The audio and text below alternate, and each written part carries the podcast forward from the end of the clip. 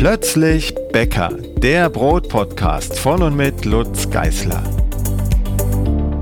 Hallo und willkommen zu einer neuen Podcast-Ausgabe. Heute geht es wieder um den Quereinstieg ins Bäckerhandwerk mit einem sehr verblüffenden Beispiel, wie es laufen kann, auch in etwas fortgeschrittenerem Alter, also über 50 Jahre jung.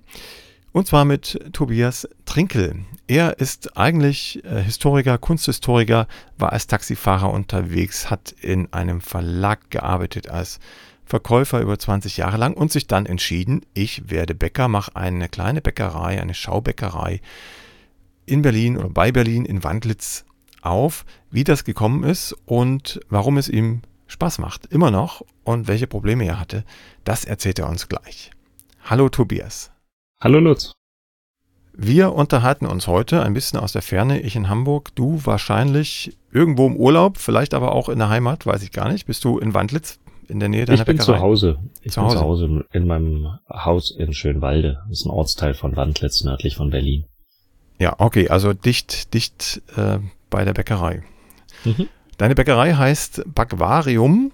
Ich habe Ja. mir erlesen, warum das so heißt, aber du kannst es gerne nochmal erklären. Der Gedanke kam auf, als wir die großen Scheiben, die ähm, des, den Laden und die Backstube öffnen, außen, ähm, uns näher angeguckt haben und dann die Vorstellung da drin zu arbeiten und draußen stehen Leute, die das dann betrachten. Ähm, da kommt man sich drin so ein bisschen vor wie ein Fisch im Aquarium. Und genauso hat sich dann auch, als wir eröffnet haben, herausgestellt. Es standen viele Leute draußen und wir kamen uns so ein bisschen sehr, sehr beobachtet vor. Und da es eben halt nicht nur so Gucklöcher sind, sondern tatsächlich große Scheiben, ist es so ein Aquariumsgefühl und das hat das Aquarium zu seinem Namen gebracht. Und äh, das ist positiv, das Gefühl, oder ist es auch ein bisschen seltsam, immer beobachtet Ah, ja. werden zu können? Es ist nicht immer gleich. Ähm, äh, grundsätzlich ist es erstmal positiv, weil es Teil des Konzeptes ist, möglichst transparent zu sein. Aber es gibt durchaus auch Tage, da würde man sich mal lieber irgendwo ungesehen äh, aufhalten und nicht so beobachtbar sein. Einfach, ich meine, wir sind nicht immer alle gleicher Stimmung und man muss nicht immer äh, ganz viel Öffentlichkeit um sich haben. Aber im Großen und Ganzen ist es positiv und das, äh, der Austausch, das Feedback der Kunden ist ein wesentlicher Teil dieses Ladens und des Lebens, der Lebensader dieser, dieses Aquariums. Mhm. Ihr seid jetzt seit, na, mittlerweile schon fast anderthalb Jahren, also seit April 2021 vor Ort und backt. Ähm, den Weg dahin klären wir gleich noch. Hast du schon ein Fazit gezogen nach diesen knapp anderthalb Jahren? War alles gut, wie du es entschieden hast? Und äh, also ich meine jetzt die Grundsatzentscheidung, ich werde Bäcker und, und backe Brot für andere. Oder sagst du, naja, vielleicht wäre ich dann doch mal lieber irgendwie am Schreibtisch geblieben? Nee, also der Weg dorthin war definitiv der richtige. Ähm, es war absolut nicht alles richtig, was ich mir vorher gedacht habe. Es ist eher im Gegenteil praktisch alles anders geworden, als ich es mir vorher gedacht habe. Aber ähm, es ist sehr lebendig und ähm, es wächst und wir kriegen sehr viel positive Rückmeldungen von draußen und das macht es leicht, äh, sich zu, äh, sich zu verändern und zu wachsen. Mhm. Schreibtisch habe ich gesagt, äh, weil du 20 Jahre lang, ja fast, ja doch, 20 Jahre lang äh, in einem Verlag gearbeitet hast, ein relativ großer, bekannter Verlag, zumindest unter den Wissenschaftlern relativ bekannt. Mhm. Und äh, vorher, also der Anfang war ähm, die Kunstgeschichte und die Geschichte, das Studium in Heidelberg und Berlin. Danach hast du mir gesagt, ähm, warst du Taxifahrer und in verschiedenen Positionen in äh, Werbung, Verlagswesen unterwegs. Also ganz was anderes. Wie bist du aufs Brot gekommen? Also im Grunde war ich innerlich zumindest schon immer beim Brot. Ähm, ich habe meine Verlagskollegen auf unseren Dienstreisen und so immer sehr damit amüsiert, dass ich in jedem Lokal, in dem wir uns trafen, um den Tag auf einer Messe ausklingen zu lassen oder so, ich habe immer zuerst zum Brotkorb gegriffen und geguckt, was es für Brot gibt und musste alle ähm, Brote in den verschiedenen Ländern probieren und testen. Und schon in meiner Kindheit war ich ein großer Brotesser.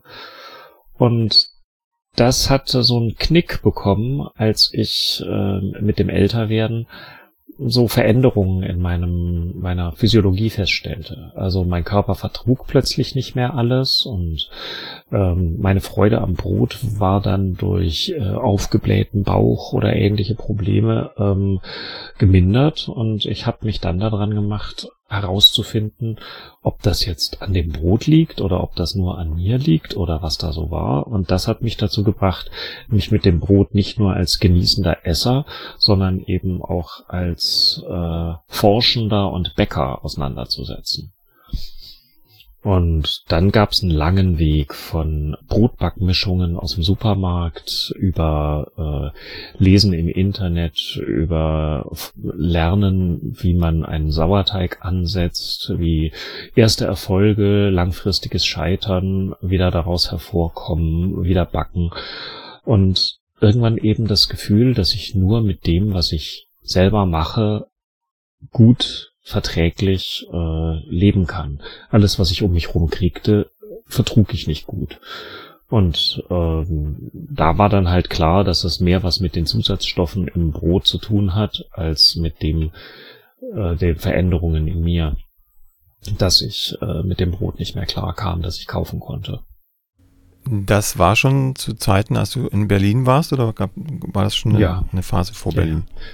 Nee, nee, das war in Berlin. War in Berlin. Ähm, ich bin ja seit äh, Frühjahr 89 in Berlin. Ah, okay. und also der größte Teil meines Lebens fand hier in der Gegend statt. Mhm. Und äh, sobald ich dann entdeckt hatte, dass es tatsächlich äh, auf die Unterschiede im Brot ankommt, habe ich mich dann auch auf die Suche nach Stellen gemacht, wo ich Brot kaufen kann, das eben nicht ähm, durch allerlei Zusatzstoffe verändert ist. Und die Forschung war nicht so leicht und das Bekommen war nicht so leicht und am Ende war das selber Backen leichter. Und das hat mich dann auf die Schiene gebracht, die dann einige Jahre gedauert hat, bis ich dann den Entschluss gefasst habe, selber Bäcker zu werden. Mhm. Wie bist du da drauf gekommen? Das liegt ja nicht so nah. Also man bäckt natürlich für sich zu Hause ab und an mal Brot, aber der Schritt statt ein, zwei Broten vielleicht 50 äh, oder 100 Brote zu backen, ist ja dann doch nochmal ein großer und vor allem hängt da viel dran. Also man braucht eine Räumlichkeit, man muss relativ viel Geld investieren in die Technik, in, in die Ausstattung, man braucht vielleicht dann Personal, man muss ja sein altes Leben quasi auch über Bord werfen, sein, sein berufliches Leben und geht ein gewisses Risiko ein, weil ja keiner weiß, ob das Brot, was man da selbst gut findet, auch alle anderen gut finden. Absolut. Also ähm, das Risiko ist gewaltig und ich habe mich von der Nervosität, die mit diesem Schritt zusammenhängt, auch noch nicht erholt. Also die überfällt mich immer noch zeitweise. Ist vielleicht normal, wenn man nach langem Angestellten-Dasein sich selbstständig macht. Aber ähm, Bäckerei ist ja auch nicht das unkomplizierteste Geschäft. Ähm, wie kam ich dahin? Also zuerst habe ich für mich gebacken, dann habe ich angefangen für mich und für befreundete Familien zu backen und es gab immer mehr Leute, die sich dafür interessiert haben und die dann auch darauf bestanden haben, mir äh, Geld oder Kostenbeteiligungen für meine Arbeit zu geben und äh, so kam es halt dazu, dass ich gedacht habe, okay, äh, wenn man das jetzt vielleicht mal richtig aufzieht, dann könnte man damit vielleicht auch leben. Hängt damit zusammen, dass die Arbeit, die ich vorher gemacht habe im Wissenschaftsverlag, sagen wir mal, immer dichter und immer schwieriger wurde. Also es wurden, wurde Personal abgebaut. Es war klar, dass die Konzernmutter in New York eigentlich gerne aus den Hochlohnländern so viel wie möglich abziehen möchte und äh, das lieber auf den Philippinen machen lassen möchte und nur die Leute behält, die sie, auf die sie gar nicht verzichten kann. Und äh, damit gehen Schwierigkeiten einher in der Belegschaft, in der Stimmung. Und da ich eben auch Betriebsrat war, habe ich davon sehr, sehr viel miterlebt. Und das machte mir klar, hier sitzt du auf einem Ast, der langsam abstirbt. Äh, unglücklich sein bringt dich nicht weiter. Schau dich um, wo du hingehen könntest. Und parallel dazu lief eben diese Sache mit dem immer mehr Zeit und Energie in das heimische Backen stecken. Aber heimisches Backen ist ja nicht Backen in einer Backstube, ist nicht wie äh, ein Handwerk. Da musste ich halt erstmal schauen, wie funktioniert das eigentlich wirklich. Und dazu bin ich dann zu Bäckern gegangen, die die Möglichkeit geben, dass man mal bei ihnen reinschaut. Mhm. Und äh, das war unter anderem Björn Wiese in Eberswalde. Wir kennen uns ganz gut und sind in Kontakt. Ist eine empfehlenswerte Bäckerei, die auch so bäckt, wie ich das für richtig halte. Das heißt, du bist äh, per Zufall, per Glück an Björn geraten oder hast du gezielt gesucht nach Bäckern, die so ein bisschen in deine Richtung gehen? Das ist so eine Mischung aus allem. Ich habe nach Bäckern gesucht, wo ich Brot bekommen kann, das mir gut tut und habe mich umgehört. Und dann gab es Leute, die sagten, komm doch mal nach Eberswalde, was zwar im selben Landkreis liegt wie Wandlitz und Schönwalde, aber doch ein ganzes Ende weg ist mhm. und dementsprechend nicht automatisch auf meinem Horizont lag. Ich hatte mich vorher eher Richtung Berlin orientiert. Aber dann äh, habe ich mir die Bäckerei in Eberswalde mal angeschaut, also einfach den Laden und habe da mal was gegessen und fand das ganz interessant. Und dann habe ich gesehen, dass der Björn Wiese auch so Backabende anbietet für Laien, wo man dann zusammen ein Brot bäckt. Und da habe ich gedacht, gut, das machen wir mal. Und habe äh, mich für den nächsten solchen Abend bei ihm angemeldet und da sind wir sehr gut ins Gespräch gekommen. Und das Ergebnis davon war, dass wir uns trafen, um weiter und ernsthaft darüber zu reden, was man machen könnte und ob das Sinn ergibt, überhaupt als Quereinsteiger in Bäckereirichtung zu gehen. Und offenbar war sein Urteil, ja, das macht Sinn, sonst wärst du jetzt nicht äh, mit deinem eigenen Laden. Ja, er hat mich, wie oder? gesagt, am Anfang sehr, sehr unterstützt, hat mir sehr viel äh, Ideen gegeben, hat mir da auch an seiner äh, Lebens- und Berufserfahrung teilhaben lassen. Und ähm, mit mir, was ich heute als einen der wichtigsten Schritte einschätze, er stand auch mal mit mir in dem von mir gewünschten, gedachten Ladenlokal und hat mit mir durchdiskutiert, wie man was hier stellen, aufbauen, organisieren könnte, damit sich da backen und verkaufen lässt. Mhm. Und ähm, an dieser Frage habe ich sehr rumgeknabbert und deswegen war es ein ganz wichtiger Schritt für mich, dass er da mit mir drin stand und äh, das mit mir durchgegangen ist. Der Schritt vorher, also erstmal den Status zu erreichen, Brot verkaufen zu dürfen, ist ja auch nicht ganz ohne.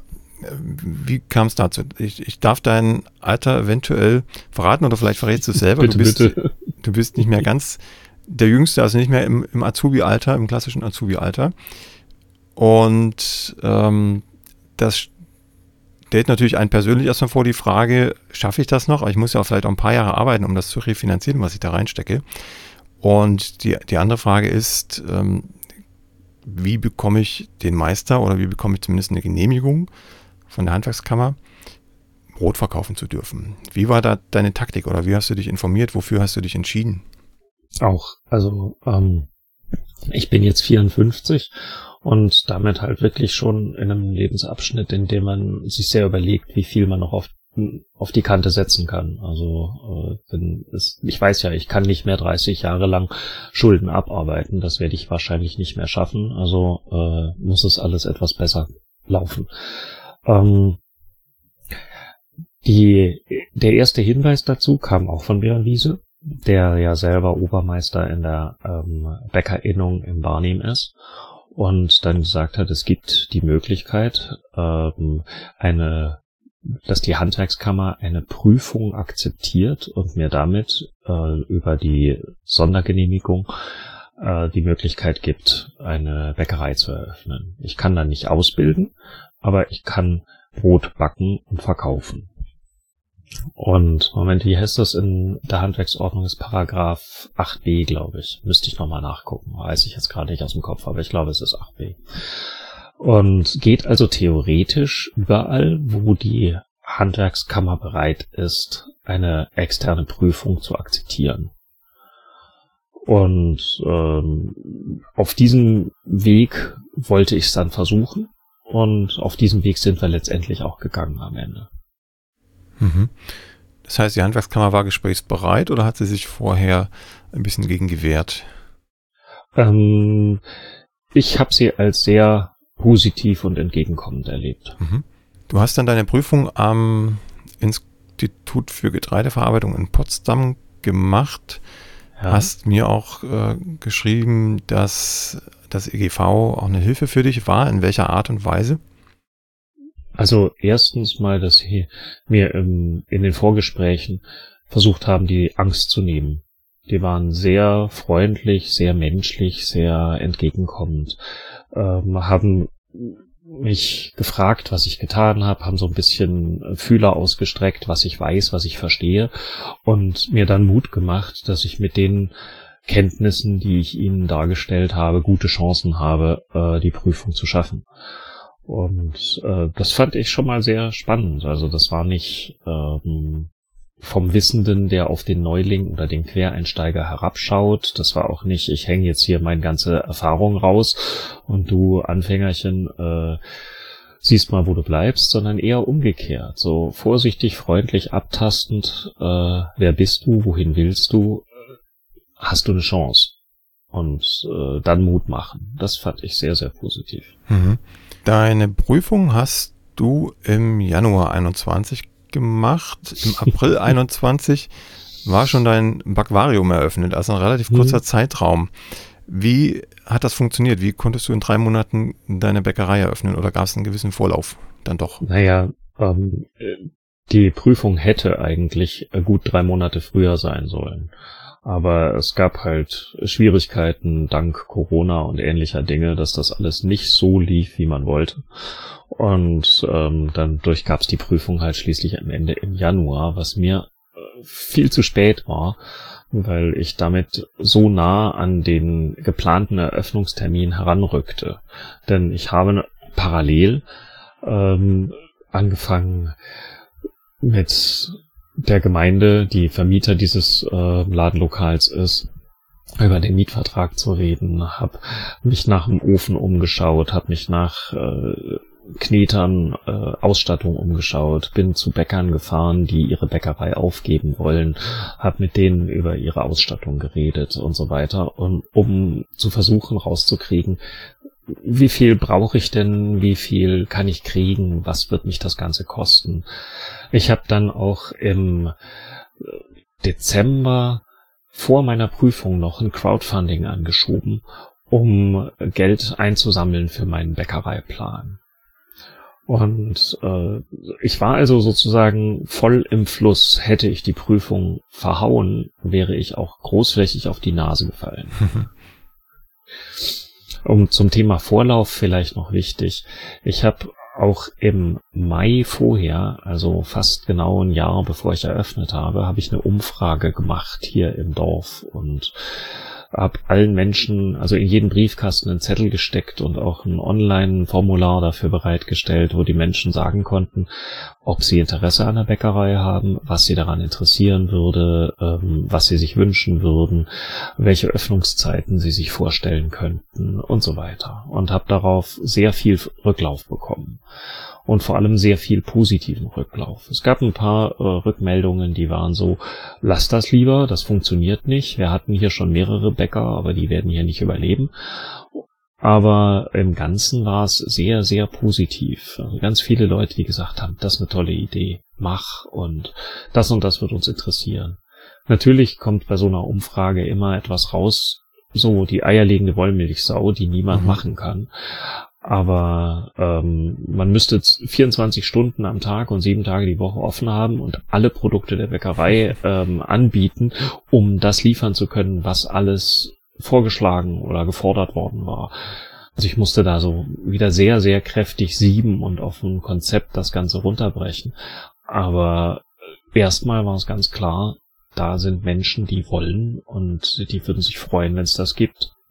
Also eine Bestätigung für dich, da weiterzumachen auf dem Weg. Mhm. Du hattest, glaube ich, ein Jahr ungefähr Luft, also warst nicht an deinen alten Beruf gebunden, hattest Luft, äh, dir das alles zu durchdenken, Bäcker zu ja. besuchen, etc. pp. Die Frage, die dann natürlich bleibt, ist, äh, wie finanziere ich das Ganze? Du hast gesagt, ein Ladenlokal war eigentlich gefunden, mhm. aber ähm, es gibt, gibt ja selbst wenn es gebraucht Gegenstände sind, doch eine relativ große Summe am Ende, je nachdem, was man vorhat. Ähm, du hast schon das Crowdfunding erwähnt. War das deine einzige Finanzquelle neben den eigenen Reserven? Ähm, Im Grunde, also wenn man es grob sagt, ja. Aber eigene Reserven beinhaltet in dem Fall halt auch, dass ich ähm, aus der Kündigung, ähm, die, also ich wurde durch aus meinem alten Job gekündigt und habe damit eine Abfindung bekommen. Und ähm, die habe ich natürlich auch investiert. Und ich habe noch ein wenig Unterstützung aus meiner Familie bekommen. Und dann gab es das Crowdfunding und das Ganze setzte mich in die Lage, ohne Bankkredit auskommen zu können.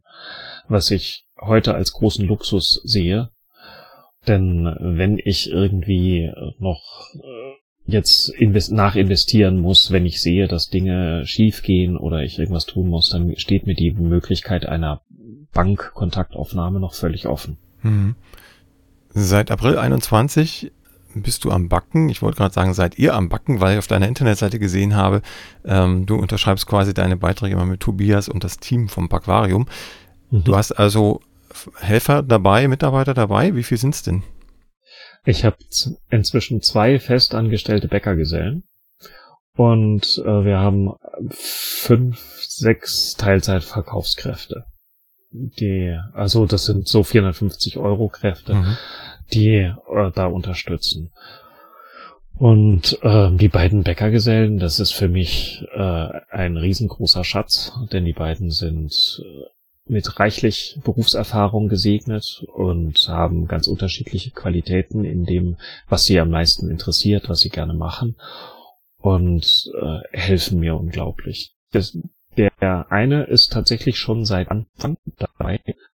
Das hat sich sehr schön, sehr schnell, sehr kurzfristig ergeben und ohne diese Hilfe wäre der Start auch völlig anders verlaufen. Also es ist einfach die Frage, bin ich alleine und muss gerade erstmal reinwachsen in das Backen in der Backstube? Oder habe ich einen erfahrenen Bäcker dabei, der an den Stellen, wo ich am Straucheln bin, einfach äh, seine Ruhe und Berufserfahrung ausspielen kann und übernimmt oder auch zwischendurch mal einfach das Ruder übernimmt und sagt, nee, lass mal, wir machen das jetzt hier besser so und so rum, äh, damit kommen wir hier besser klar und ich kann dann mal daneben stehen und staunen, anstatt alles selber entscheiden und selber ähm, regeln zu müssen. Das war ein riesengroßer Schatz für mich. Das hat natürlich auch dazu geführt, dass sich das Konzept der Bäckerei verändert hat. Denn ich habe ursprünglich angefangen mit dem Plan, selber als einziger Bäcker da zu sein und mir vielleicht irgendeine Hilfe noch zu holen. Aber ähm, damit nur sehr wenige Brot- und Brötchensorten anzubieten und vielleicht eine Sorte Blechkuchen. So ganz, ganz flach. Mhm. Ähm, dadurch, dass ich dann nicht mehr alleine war, konnten wir zwar mit diesem Konzept starten, konnten es aber auch relativ gut dann ausweiten und den Wünschen und Anfragen unserer Kunden ein bisschen entgegenkommen. Das war äh, eine große Veränderung ganz alleine hätte ich da sehr, sehr viel langsamer und verhaltener reagieren müssen. Hm. Kannst du grob sagen, für wie viele Brote äh, pro Backtag eure Bäckerei ausgelegt ist, also vom, vom Ofen her, von den Knetern her? Gab es da einen Plan oder hast du gesagt, ich fange erst mal an und das wird sich entwickeln? Ich habe mir einen Plan gemacht, der sich auf mich bezog als Bäcker und der dann mit dem zweiten Bäcker natürlich völlig ausgehebelt war. Mhm. Ähm, aber wir kommen im Augenblick auf mh, hm, sowas wie 100, 120, 150 Brote, kommt auf den Tag an und äh, sind damit noch nicht, also sind ofentechnisch und so nicht ausgelastet. Okay, also gäbe es noch Potenzial nach oben. Mhm. Das klingt für mich äh, recht zufrieden. Also dein Fazit nach ein, anderthalb Jahren hat mir, glaube ich, am Anfang schon, ist, ist mehr oder weniger positiv. Siehst du denn ähm, Punkte, die du noch anders handhaben würdest oder wo du sagst, das wäre noch ein Ziel für die Zukunft? Ihr arbeitet ja auch sehr regional, ne? das ist auch im, im Slogan sozusagen drin, im Logo mit drin, regional.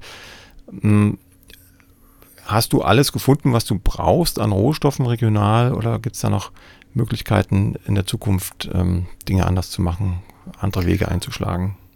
Also ich habe nicht alles gefunden, aber ich bin ständig dabei, hier zu suchen und mich zu sortieren und wieder auszuprobieren, was funktionieren kann oder nicht. Es, ich habe einen Bauern, von dem ich einen Teil meines Getreides bekomme. Wir vermahlen auch einen Teil des Getreides selber in der Bäckerei. Ähm, und die anderen Getreide bekomme ich von einer Mühle aus dem Spreewald. Und der, der verwendet wiederum nur brandenburgisches Getreide und damit bin ich dann so regional, wie ich es im Augenblick machen kann. Bei den anderen Mühlen, die ich anfragen, angefragt habe, wäre ich immer auf einen wesentlich breiteren oder wesentlich weiteren Horizont. Ähm, hätte ich mich einstellen müssen. Das fand ich aber nicht passend für mein Konzept. Ähm, für einen guten Teil der anderen Materialien, Rohstoffe, die ich brauche, habe ich lokale oder regionale Anbieter gefunden, aber nicht für alles. Also es gibt hier zum Beispiel lokal eine Molkerei, aber die bietet halt zum Beispiel keine Butter an. Wenn ich aber äh, Kuchen oder Croissants oder und so weiter backen will, dann muss ich mir halt Quelle für Butter suchen. Die muss ich halt anders zukaufen jetzt. Hm. Solche Sachen. Aber im Großen und Ganzen sind wir sehr zufrieden damit, wie lokal wir geworden sind. Was ja auch gerade in der aktuellen Zeit mit den äh, Schwierigkeiten durch den Krieg, mit Lieferengpässen über weitere Wege und so weiter, ähm, doch ziemlich wesentlich ist. Also ich glaube, wir können im Augenblick besser als viele andere abschätzen, wie unsere Preisentwicklung ist. Ja. Ähm, hilft dir denn weil wir gerade bei Preisen rechnen, ähm, Backen an sich, Organisation, Mitarbeiterführung und so weiter sind. Hilft dir denn dein alter Beruf in irgendeiner Art und Weise jetzt auch als Bäcker, als Backstubeninhaber? Also ähm, ich bin Verkäufer gewesen über viele Jahre hinweg und das hilft mir jetzt auch.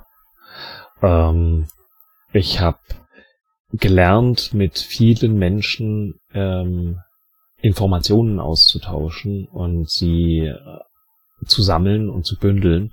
Und das kommt mir jetzt auch zugute.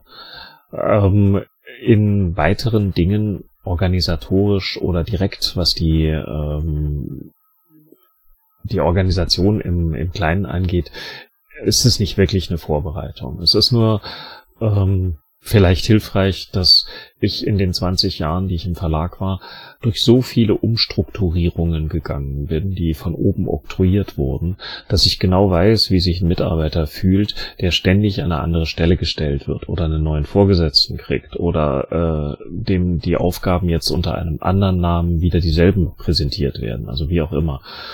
Und äh, dass ich mich von solchen Gedanken also sehr fernhalte. Ich versuche in, unser, in meiner Backstube möglichst Dinge abzusprechen und ähm, Wege auszutauschen, also mit meinen Bäckern zu reden. Wie würdet ihr das angehen? Was ist meine Idee? Ähm, und dann probieren wir vielleicht alle Ideen einmal aus oder wir können im Gespräch ein oder zwei Ideen fürs weitere Vorgehen ausschließen und machen dann nur noch die dritte. Aber im Großen und Ganzen geht's halt darum, dass jeder seine Vorstellungen und Erfahrungen einbringen kann und es egal ist, von wem die Idee kam. Wenn sie die beste ist, dann wird sie genommen. Wie sieht's denn mit Konkurrenz aus? Du hast gesagt, in deiner Umfrage ähm, haben, haben alle oder viele gesagt, äh, du überlebst sowieso nicht oder es gibt eh keinen Bäcker und wenn es einen gab, dann hat er nicht lange ähm, durchgehalten. Gibt's denn in, in Wandlitz beziehungsweise in deinem Ortsteil noch irgendwo einen Bäcker und sei es eine Filiale oder bist du der einzige weit und breit? Bei mir im Ortsteil gibt's keinen anderen Bäcker. Es gibt zwei Supermärkte, die natürlich Backstationen haben, aber keinen Bäcker. Im nächsten Ortsteil gibt es äh, zwei Filialen von Bäckereiketten und wenn man weitergeht ähm, in, in die Gemeinde rein, kommt man auf noch mehr und auf noch einen anderen handwerklichen Bäcker. Naja, okay, man kann auch sagen zwei. Ja, ich kam gerade mit dem Zählen durcheinander. und gab es da Reaktionen auf dein Projekt? Ähm, nicht direkt, nein. Also ich höre manchmal über Kunden was, was bei den anderen Bäckern passiert oder sowas, aber direkte Reaktionen gab's nicht, keine, keine Kontaktaufnahme oder einen, einen direkten Austausch. Schauen wir uns mal dein Sortiment an. Es ist mittlerweile gewachsen. Du hast gesagt, ihr habt am Anfang ziemlich wenig gehabt. Und wenn man das ganz interessant auch bei dir auf der Internetseite einmal so ein bisschen in das Archiv Beitragsarchiv guckt, das ist ja so ein bisschen blogartig aufgebaut, die Seite, ähm, dann kann man auch schön verfolgen, wie sich das alles entwickelt hat. Ne? Es geht im September 2020 los mit den Einträgen und dann im April 21 war ja Eröffnung und bis dahin hast du immer mal ein Lebenszeichen von dir gegeben und die Lage beschrieben. Ist ganz nett, glaube ich, auch für andere Quereinsteiger, die damit liebäugeln, ähm, wie sich sowas entwickeln kann. Einfach mal nachlesen auf ähm, baquarium.de mit W geschrieben. Ich verlinke das dann aber auch nochmal separat im Beitrag. Ähm, genau, das Sortiment war recht schmal, ist aber gewachsen, auch durch die Bäcker, die du jetzt mittlerweile im Betrieb hast, denke ich. Hm, was ist dein Ziel gewesen und hat sich das vielleicht verändert von den Backwaren her? Der gesundheitliche Aspekt, der war schon da. Gab es andere Aspekte, die dir wichtig waren für das Sortiment? Also ähm, mein Ursprungsplan war sozusagen ein Roggenbrot, ein weißes Brot, ähm, ein Mischbrot, ähm, vielleicht dann noch ein Brot so als wechselndes Experiment und, ähm, vier, fünf Sorten Brötchen. Davon sind wir heute ziemlich weit entfernt. Also wir haben ein wesentlich breiteres Sortiment und sind ständig immer noch am Ausprobieren, was denn besser funktioniert und äh, was nicht so gut klappt. Äh, dabei habe ich persönlich immer das Problem, äh, dass wir einerseits natürlich gute Ideen haben, was man noch machen könnte und vielleicht auch interessante Anfragen von Kunden, aber immer noch einen weiteren Teig in den Tag morgens einzuführen und noch eine weitere Produktionslinie im Grunde ähm, ist halt mit den Händen und mit dem Raum nicht zu schaffen. Und dann haben wir uns entschlossen, erstmal ein wechselndes Brotprogramm durch die Woche durchzumachen, so ein paar Grundlagen immer durchzuziehen und äh, dazu dann wechselnde Sachen. Und das beschreibt auch im Grunde ganz gut, wo ich gerade hin will. Ich will dahin, dass wir zuverlässig, stabil ähm, Brote aus möglichst wenigen Zutaten anbieten. Aufgrund der Verträglichkeit, aufgrund der lokalen Anbindung, aufgrund ähm, meiner persönlichen Ansicht, dass ein Brot im Grunde nur sehr wenige Dinge braucht. Ähm, und dazu dann weitere Spezialbrote, sage ich mal, die äh, bestimmte Interessen befriedigen. Also wir sind zum Beispiel einer der wenigen Bäcker hier in der Gegend, die ein reines Haferbrot anbieten. Ein Haferbrot, das tatsächlich kein anderes Getreide drin hat mhm. und mit einem Hafer-Sauerteig angesetzt ist. Und ähm, wir haben Leute, die kommen jede Woche und holen ihre zwei kleinen Haferbrote, weil das das einzige ist, was sie äh, ihrem Körper an Brotartigem im Augenblick noch zumuten können. Außer sie kaufen zum Beispiel komplett glutenfreies Brot oder so. Also je nachdem, aus welchem Grund die Menschen halt kommen. Ja. Aber äh, ich meine, dir muss ich es nicht erzählen, dass Hafer ähm, anders in den ins Blut übergeht, in den Blutzuckerspiegel übergeht als Weizen oder Roggen. Das ist dir sicherlich sehr vertraut. Mhm. Und das ist halt für manche Menschen, die zu Diabetes neigen oder sowas, dann äh, die Variante, wie sie beim Brot und ihren Essgewohnheiten bleiben können und trotzdem ähm, sich nicht so viel Schaden zufügen. Und sowas wie eben dieses Haferbrot ist so eine Nische. Und äh, wir suchen weiter solche Nischen, die hier Anklang finden und die wir besetzen können. Und dann gibt's dann halt einen Tag, der ist Dinkeltag, dann gibt's den Tag, da ist, gibt's das Haferbrot, dann gibt's einen Tag, da äh, machen wir unser wechselndes Aktionsbrot und probieren aus, was hier Anklang findet. So ist um, im Augenblick in etwa das Konzept. Mhm. Ihr backt äh, überwiegend mit Sauerteig oder sogar ausschließlich? Ja, nicht ausschließlich, aber überwiegend. Ähm, wir haben auch Brote, die mit Hefe gebacken sind. So ein ganz klassisches Kastenweißbrot, ähm, das ganz harte Liebhaber hat. Also da, da gibt's auch ähm, Leute, die sind äh, zu Tode enttäuscht, wenn das Brot an dem Tag ausverkauft ist, an dem sie kommen. Ich denke immer, äh, ein viel banaleres Brot gibt's nicht. Aber äh, trotzdem, wenn es halt nicht mit Backmitteln gemacht ist und nicht aus der Industrie kommt, schmeckt es halt doch anders, als äh, wenn es so ein äh, 0815 Toastbrot oder Kastenweißbrot ist. Und äh, naja, ich freue mich ja, wenn die Menschen sich freuen. Ich persönlich muss es ja nicht zu meinem Lieblingsbrot machen. Ähm, wir experimentieren in letzter Zeit äh, ganz intensiv mit äh, Tartinrezepten rum. Mhm. Also ähm, diesem so ein bisschen nach Amerika ver, verorteten äh, Sauerteigweißbrot und äh, haben da alle ganz schön Lehrgeld gezahlt, bis die erste Tartine einigermaßen wie eine aussah. Also da mussten wir uns alle ganz schön umgewöhnen.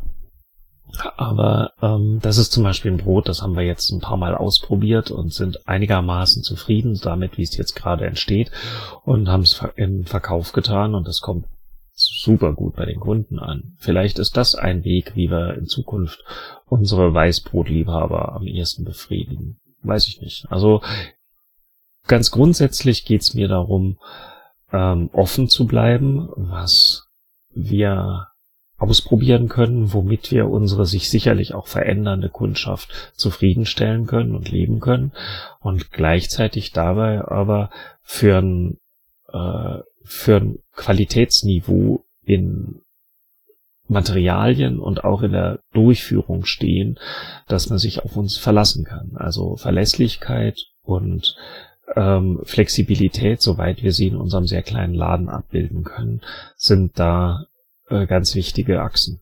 Mhm. Du hattest ja am Anfang schon das offene Konzept erwähnt, die großen Aquariumsscheiben. Ähm, wie sieht's aus mit der Kundenkommunikation? Also was ist der Draht zum Kunden? Geht das hauptsächlich über den Laden oder hast du noch andere Wege, mit den Kunden in Kontakt zu treten, wenn beispielsweise mal irgendwas mit dem Brot nicht ganz so ist, wie ihr es euch vorstellt, oder wenn ihr neues Brot im Programm habt, läuft das alles von Mund zu Mund oder gibt es da quasi auch digitale Wege? Also es gibt natürlich als wichtigsten Punkt gibt's den Laden. Dann äh, haben wir die Webseite und den äh, dort auch abonnierbaren Newsletter.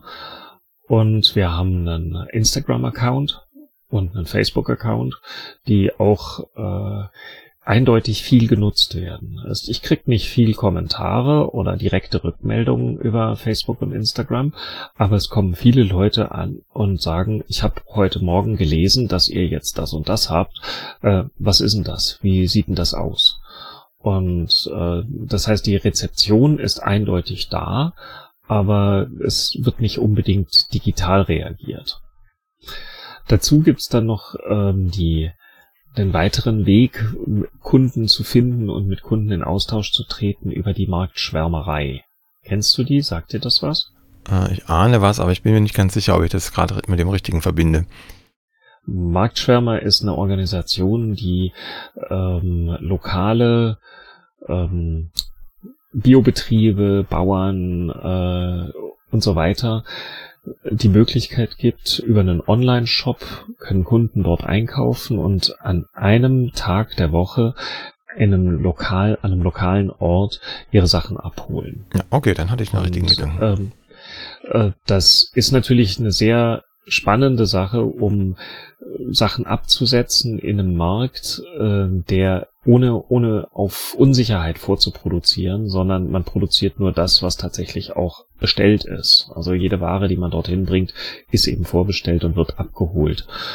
Und äh, dadurch, durch diese Marktschwärmereien, kann man sich mal in anderen Orten oder in anderen ähm, Kundengruppen ein bisschen ausprobieren und kann andere Feedbacks einsammeln. Wie sieht denn eure Preisgestaltung aus? Es ist ja auch immer eine Frage, das ging jetzt auch die letzten Wochen immer durch die Medien. Ne? Die Rohstoffpreise steigen rapide, mhm. ähm, Energiepreise sowieso. Also erste Frage ist, wie sieht die Preisgestaltung überhaupt aus? Also wie habt ihr kalkuliert? Ähm, und die zweite Frage ist, musstet ihr auch schon Preise anheben und kommt das irgendwann, wenn es nicht schon passiert ist? Also Kalkulation ist in erster Linie auf Kostenbasis.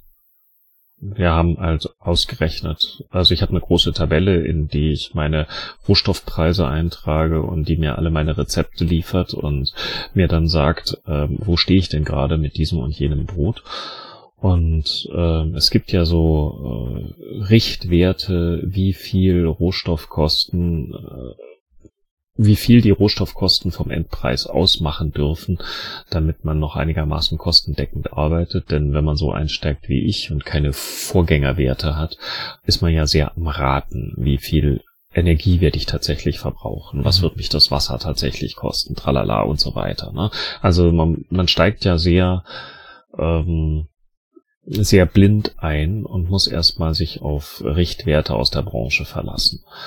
Und so gerechnet äh, habe ich angefangen und äh, bin damit ganz gut zurechtgekommen, musste allerdings jetzt in, im Sommer zum ersten Mal Preise anheben. Und das halt besonders bei den Sachen, die äh, ja wie die Milch und Eier und Butter und sowas brauchen, denn da sind die Preissteigerungen für mich wesentlich deutlicher gewesen als fürs Getreide. Ja, magst du ein Beispiel geben? Also ihr habt zum Beispiel einen Roggen Vollkorn-Kastenbrot, ein Kilo Variante. Was hm. ist da der, der aktuelle Preis? Das, also Roggenbrot das ist immer so meine Vergleichsmarke, ne? Weil hm. das haben wir auch selber im Programm. Unser, unser Roggenbrot kostet jetzt fünf Euro. Mhm. Das, das ist aber noch ganz, ganz überschaubar, finde ich. naja, ähm, man darf nicht vergessen, wir sind hier auf dem Dorf. Also äh, in Berlin Innenstadt oder in Hamburg oder so würde ich mir vorstellen, dass man andere Preise aufrufen kann. Man hätte allerdings natürlich auch mit anderen Mieten zu tun. Aber ähm, hier ist es auch ganz wichtig, die Balance zu halten. Die sehr gemischte ähm, Dorfbevölkerung einigermaßen abzuholen. Also ähm, es gibt die Leute, die schon ewig hier im Dorf wohnen und es gibt die vielen zugezogenen Nachrende. Es gibt Leute aus allen möglichen Gegenden, die hierher kommen, was es natürlich auch sehr spannend macht, weil jeder so seine eigenen Vorstellungen zu Brot und Brötchen mitbringt.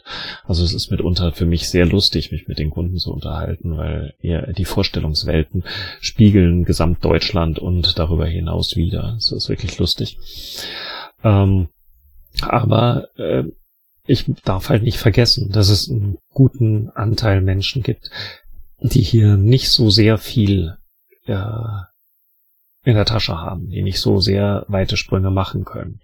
Und äh, das versuche ich auch mit meiner Bäckerei abzubilden. Ich möchte am liebsten hier die gesamte Dorfgemeinschaft, so sie denn will, mitnehmen. Ein hehres Anliegen, also quasi der, der klassische Dorfbäcker, den es eigentlich nicht mehr gibt, ne?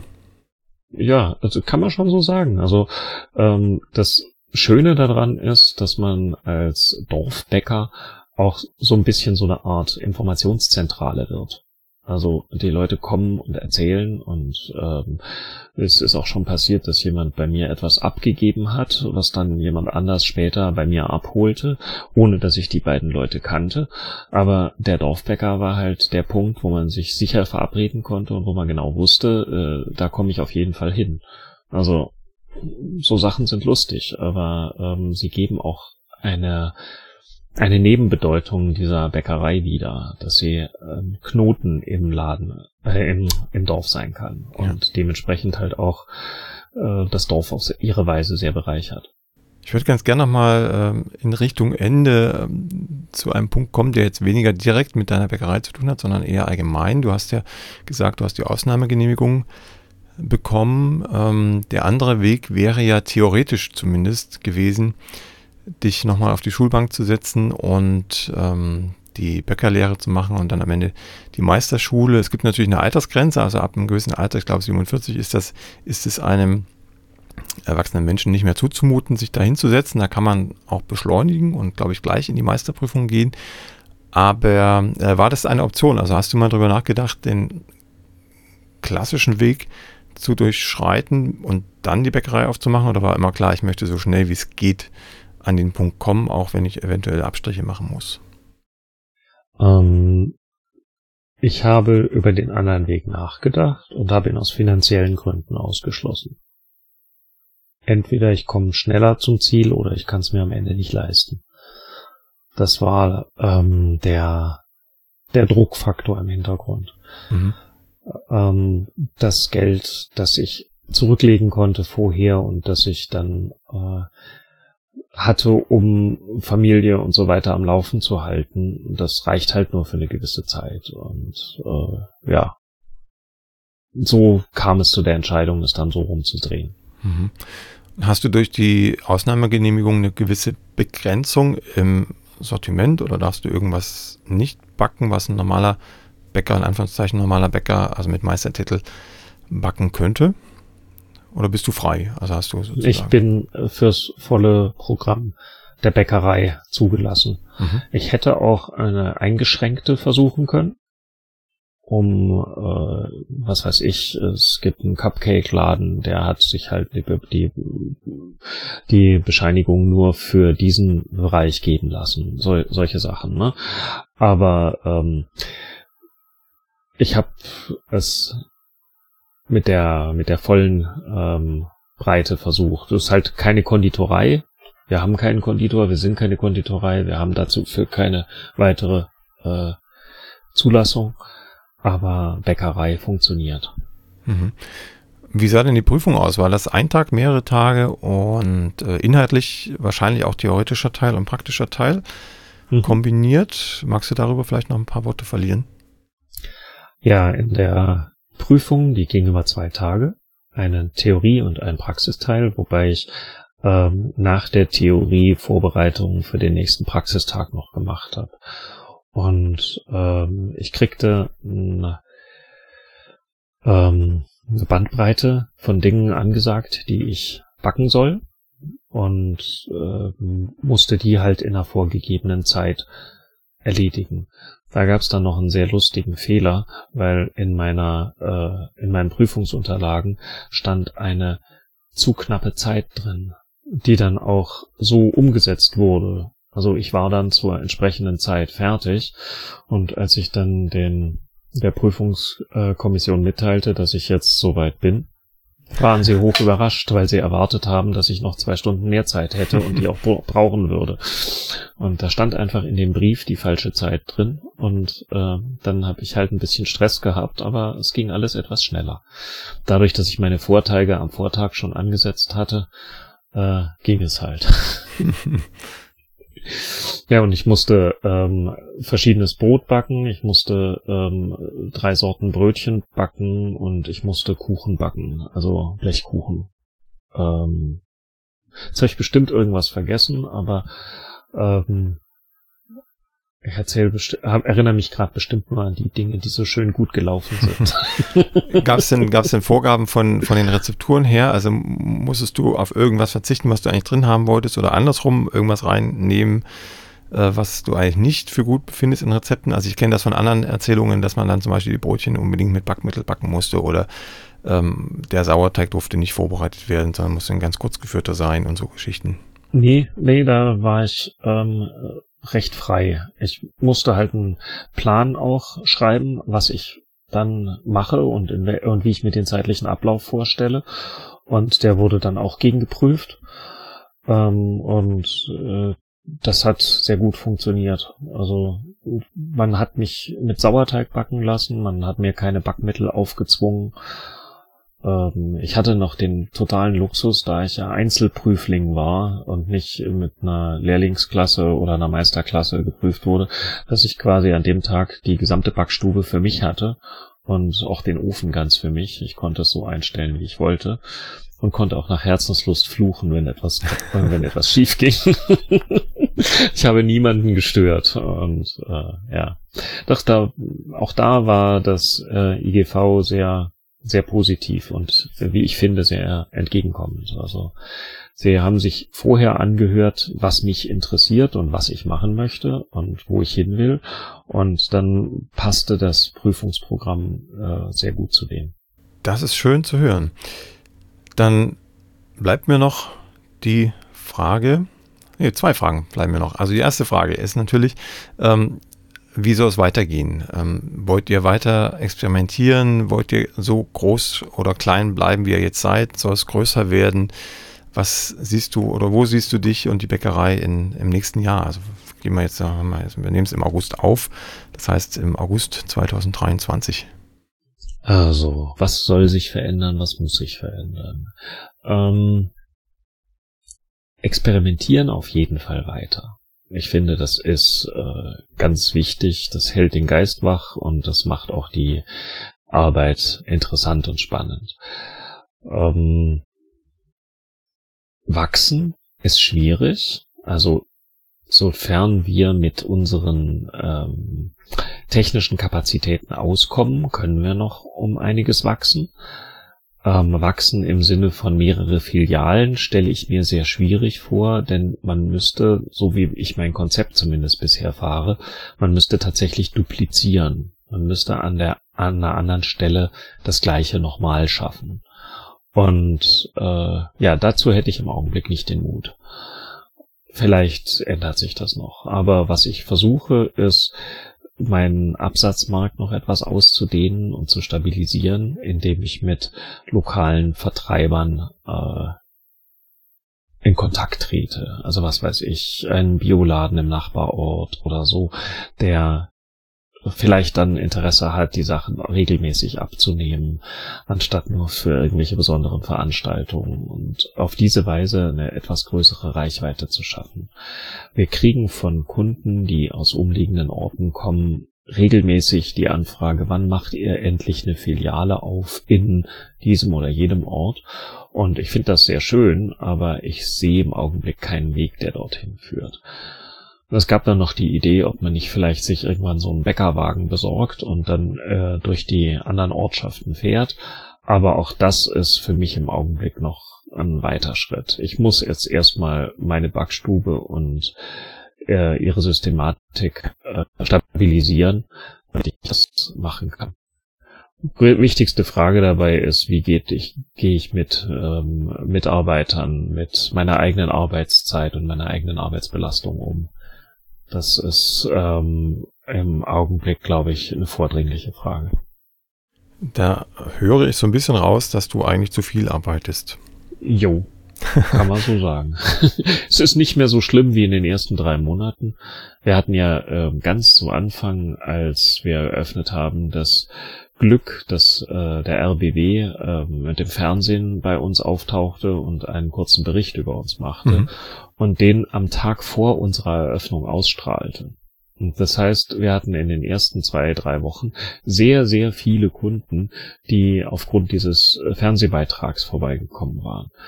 Was ich klinge so ein bisschen nicht begeistert, weil es wäre schön gewesen, das drei Wochen später zu haben. Also die ersten drei Wochen in einer neuen Backstube sind halt es läuft erstmal nix so, wie man gedacht hat und wie man geplant hat, selbst wenn man es vorher schon mal geübt hat.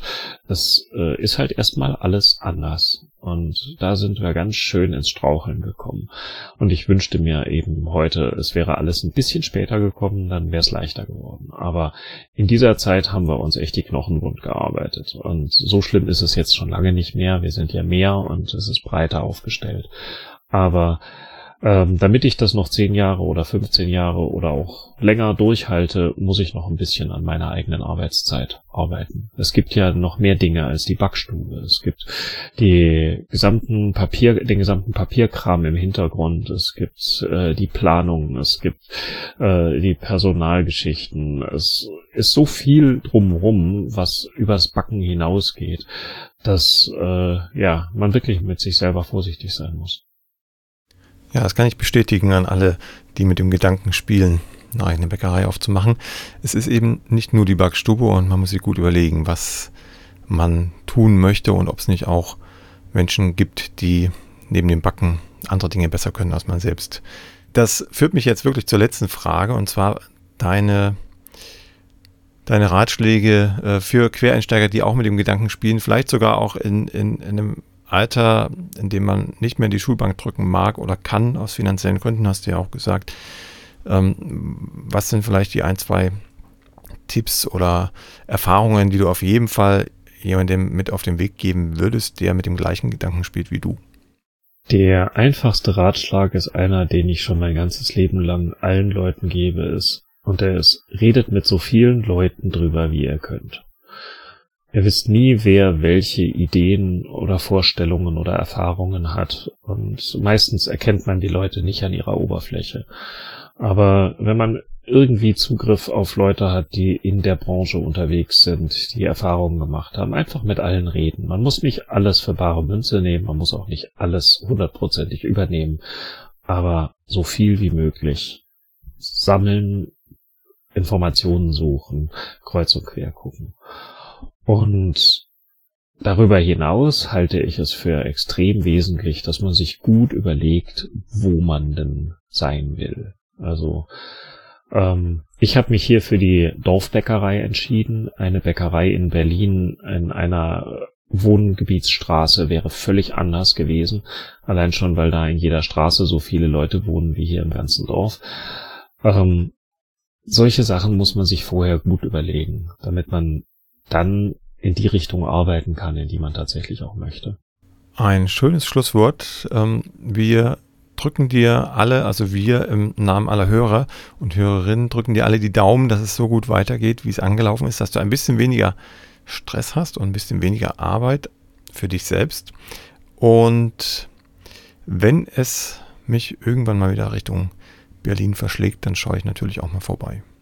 Würde mich sehr freuen. Dann alles Gute dir und wir hören und lesen uns irgendwann wieder. Die Hörerinnen und Hörer sind damit gemeint zur nächsten Folge. Ob es ein Quereinsteiger sein wird oder auch mal wieder ein anderes Thema, das wird sich zeigen. Aber es gibt mit jeder Ausstrahlung einer Quereinsteigerfolge irgendwie dann doch wieder Tipps zu anderen Quereinsteigern. Es gibt allerhand davon und es ist gut, dass es sie gibt, denn das sind meiner Erfahrung nach auf jeden Fall immer gute Bäckereien. So viel dazu. Mach's gut, Tobias, und bis bald. Vielen Dank, Lutz. Bis bald. Ein kleiner Nachtrag noch. Tobias hat mir im Nachgespräch noch erzählt, wie sein Bäckereikonzept von den Öffnungszeiten her läuft und das möchte ich euch nicht vorenthalten. Tobias Bäckerei macht ähm, nicht 5 Uhr auf, aber die Bäcker sind 5 Uhr da und er auch und sie backen dann, sodass die ersten Sauerteigbrote dann erst 10 Uhr da sind. Auch das war im Dorf erstmal ein kleines Diskussionsthema, weil man natürlich gewohnt ist, dass die Bäckerei morgens aufmacht und dann auch schon alles da hat. Aber mittlerweile hat sich das beruhigt. Ähm, es ist angekommen, dass es die Brote erst am Vormittag gibt und insofern ist alles gut. Tobias meinte, er wollte gern seinen Bäckern auch ein Leben ermöglichen, in dem sie ihre Familien auch kennen und nicht nachts arbeiten müssen, sondern mehr oder weniger tagsüber. Und er natürlich selbst auch. Zwei weitere kleine Punkte hat Tobias noch im Nachgang erzählt und zwar als Tipp für Quereinsteiger, man sollte die Lebensmittelüberwachung relativ früh bei der Planung seiner eigenen Backstube mit einbeziehen, wenn sie denn willens ist, das zu tun. Das hängt sehr von der jeweiligen Behörde oder vom jeweiligen Mitarbeiter ab. Und als zweiter Punkt, ähm, wir haben ja den Björn Wiese schon als Ratgeber für seine eigene Bäckerei, also für Tobias Bäckerei erwähnt.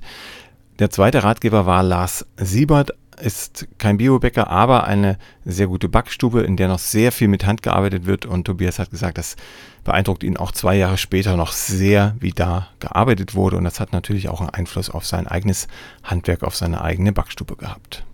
So viel dazu. Alles andere könnt ihr euch gern selber im Laden in Wandlitz anschauen oder ihr klickt mal auf seine Internetseite, wo ihr, wie gesagt, den ganzen Verlauf von 2020 bis heute nachvollziehen könnt. Bis bald und adieu. Die nächste Folge von Plötzlich Bäcker, dem Brot-Podcast, gibt es ganz bestimmt. Wenn du bis dahin meine Arbeit am Blog oder für diesen Podcast unterstützen möchtest, dann klicke dich auf plötzblog.de slash unterstützen. Vielen Dank.